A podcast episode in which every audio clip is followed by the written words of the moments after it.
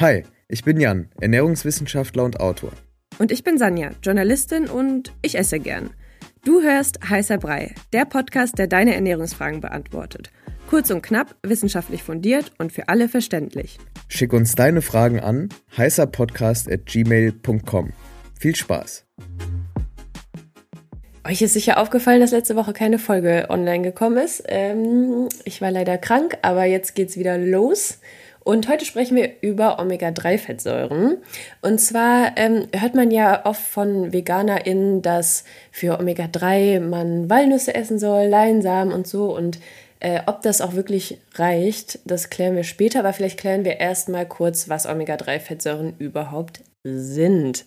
Okay, sehr gute Frage. Ähm, also Omega-3-Fettsäuren sind kurz gesagt die geilen Fettsäuren. Die machen nicht fett und so. Die sind super wichtig, super gesund. Und ähm, die sind auch deshalb wichtig und deshalb reden wir auch heute drüber, weil die essentiell sind. Essentiell ist alles irgendwie, was wir nicht selbst herstellen in einem ausreichenden Maße, um uns zu versorgen. Also wir müssen es irgendwie essen oder trinken. Ja, okay. Und was sind jetzt Omega-3-Fettsäuren? Omega-3-Fettsäuren sind im Prinzip mehrfach ungesättigte Fettsäuren. Was das im Detail ist, ist erstmal egal in diesem Podcast. Der ist viel zu kurz dafür. Aber die sind sehr wichtig für die Hirnleistung, Hirnentwicklung auch und für die Herz-Kreislauf-Gesundheit. Und die haben eine sehr, sehr hohe antientzündliche Wirkung. Das heißt, wenn wir eine Entzündung im Körper haben, dann wirken diese Omega-3-Fettsäuren über verschiedene Mechanismen im Körper dieser Entzündung entgegen und ja, stoppen sie im Idealfall. Mhm. Kurz zur Abgrenzung, es gibt ja Omega-6, also das ist ja auch oft äh, Thema. Was ist das und ist das dann das Gegenteil davon oder sind die auch gut. Genau, die sind auch wichtig. Also wir brauchen auch Omega-6-Fettsäuren, aber die Omega-6-Fettsäuren, die wirken wohl, so geht man gerade einhellig davon aus, eher entzündlich. Ja? Also sie sind in der Wirkung so ein bisschen das Gegenteil, also Omega-3 eher anti-entzündlich und Omega-6 eher entzündungsfördernd, aber trotzdem brauchen wir die. Gerade wenn wir verletzt sind oder eine Infektion haben, brauchen wir auch Entzündungen, die dann helfen, eben damit klarzukommen. Also wir brauchen sozusagen beides. Das Problem daran ist, dass das Verhältnis von Omega-3 zu 6 ungünstig ist. Also früher irgendwie, da hat man das so, hat man irgendwie 1 zu 1 gegessen, 1 zu 4, also Omega-3 zu Omega-6, bis hin äh, zu 4 zu 1, also vier Teile Omega-3 zu einem Teil Omega-6. Mhm. Und heute ist es irgendwie ein Teil Omega-3, 16 Teile oder mehr Omega-6. Und wo ist Omega-6 drin? Zum Beispiel in schlechtem Öl, also zum Beispiel in Sonnenblumenöl oder sowas. Da sind ähm, Omega-6-Fettsäuren drin und die sind halt eben im Übermaß, gerade wenn man zu wenig Omega-3 zu sich nimmt, nicht gut. Mhm. Okay, und wie ist es jetzt gehen wir mal zurück zur Ausgangsfrage. Wie ist es denn jetzt, ähm, wenn ich jetzt kein Fleisch oder keine tierischen Produkte generell äh, esse? Reicht es dann, wenn ich Walnüsse esse, Leinsamen, Chiasamen?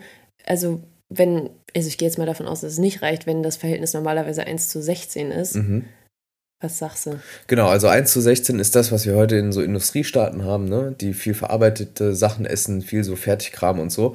Und Ziel wäre eher, das anzugleichen. Ne? Irgendwo, wie gesagt, zwischen 1 zu 4, 4 zu 1, wie auch immer. Mhm. Aber eher ähnlich. Ja? Und das Problem ist, wenn wir jetzt vegan lebende Menschen angucken, ist, dass ähm, wir unterscheiden müssen bei Omega-3-Fettsäuren zwischen ALA, das ist eine pflanzliche Vorstufe, und DHA und EPA. Das sind sozusagen die Endprodukte in Anführungszeichen dieser Omega-3-Fettsäuren. Die brauchen wir beide. Ja? Die haben slightly different Wirkmechanismen und auch Organe, auf die sie wirken oder auf, wie gesagt, Mechanismen, Funktionen im Körper, aber die sind beide sehr wichtig, DHA, EPA. Und deshalb sagt man auch, esst Lachs, esst fetten Seefisch, weil da ist das schon fertig drin, mhm. sozusagen. Mhm. Ne? Der Fisch schwimmt durchs Meer, frisst irgendwie entweder einen kleineren Fisch oder direkt Algen und über diesen Mechanismus, also irgendein kleiner Fisch hat irgendwann mal Algen gegessen, der verstoffwechselt das dann zu DHEPA, wandelt das also um in diese aktive, wichtige Form, ne, ähm, die wir brauchen sozusagen, ähm, diese Vorstufe ALA und gibt das dann weiter in einen größeren Fisch und dann, wenn wir den essen, sozusagen diesen größeren Fisch, ist halt DHEPA im Fett drin des Fischs.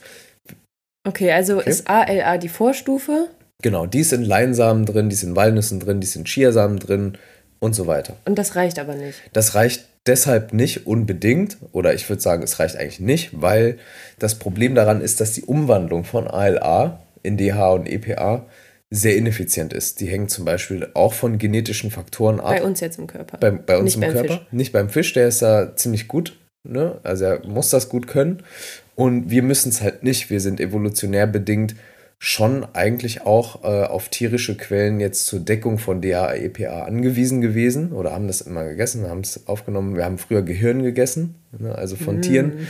Ähm, quasi aus der, aus der Schädeldecke, da ist auch äh, DHA, EPA drin und so weiter. Und das Problem ist halt eben, dass ALA nur zu einem Faktor 1 bis 10 Prozent umgewandelt wird in eben diese wichtigen Formen DHA, EPA, die wir halt brauchen. Und das ist eben sehr ineffizient. Deshalb reicht es einfach in den allermeisten Fällen, allermeiste Gegebenheiten nicht aus, dass wir nur Walnüsse, nur Chiasamen, nur Leinsamen, Leinöl, was auch immer essen, um das zu decken. Okay, und jetzt die Frage natürlich, was können wir tun? Genau, also vegan lebende Menschen können einfach äh, zum Beispiel ein Supplement nehmen, wo das aus Algen gewonnen wird ähm, und dann in einem Prozess halt eben DHA, EPA entsteht. Ähm, und das gibt es als Öl, das gibt es als Kapseln, das kann man machen. Und ansonsten für alle anderen, äh, fetter Seefisch zum Beispiel ist eine gute Quelle, also sowas wie Makrele und Hering und äh, Lachs zum Beispiel. Und ähm, dann ist man eigentlich ganz gut versorgt. Also vegan lebende Menschen, würde ich sagen, gehört zum, zur Base-Ausstattung, wenn man sich langfristig vegan ernähren will, ein DH- und EPA-Supplement. Mhm. Okay, also das ist ja, also ich denke mir gerade so, boah, es gibt halt so viele Nährstoffe, auf die man irgendwie achten muss und so. Vielleicht können wir nochmal sagen, warum Omega-3 wirklich so wichtig ist. Mhm. Also antientzündliche Wirkung ist auch ein wichtiger Unterschied zu anderen Fettsäuren. Also andere Fettsäuren, ähm, die jetzt nicht Omega-3 sind, zum Beispiel, die werden vor allem zur Energiegewinnung oder zum Speichern benutzt. Also werden, wir alle kennen Fettpolster und Fettspeicher oder zur Energiegewinnung. Und Omega-3 hat eben diese antientzündliche Wirkung und wirkt eben auf verschiedene Mechanismen ein, die wichtig für die Hirnleistung sind. Auch, dass man fit im Kopf bleibt und sich konzentrieren kann und bei Kindern und Kleinkindern und Schwangeren eben auch zur Hirnentwicklung. Okay. Da sehr wichtig und Herz-Kreislauf-Gesundheit. Also man weiß auch, Leute, die deutlich zu wenig Omega-3-Fett zu sich nehmen, die haben ein erhöhtes Risiko an Herz-Kreislauf-Erkrankungen zu erkranken. Das ist ja in Deutschland eh ein Problem. Leider eh ein Problem. Und das kommt eben auch daher, dass dieses Verhältnis so ungünstig ist. Omega-6-Fettsäuren eher entzündungsfördernd, Omega-3-Fettsäuren eher entzündungshemmend. Und wenn das Verhältnis komplett out of, out of range ist, wie aktuell, dann kommt es halt zu Problemen. Also wenn ihr fit in der Birne bleiben wollt, dann gönnt euch Omega-3.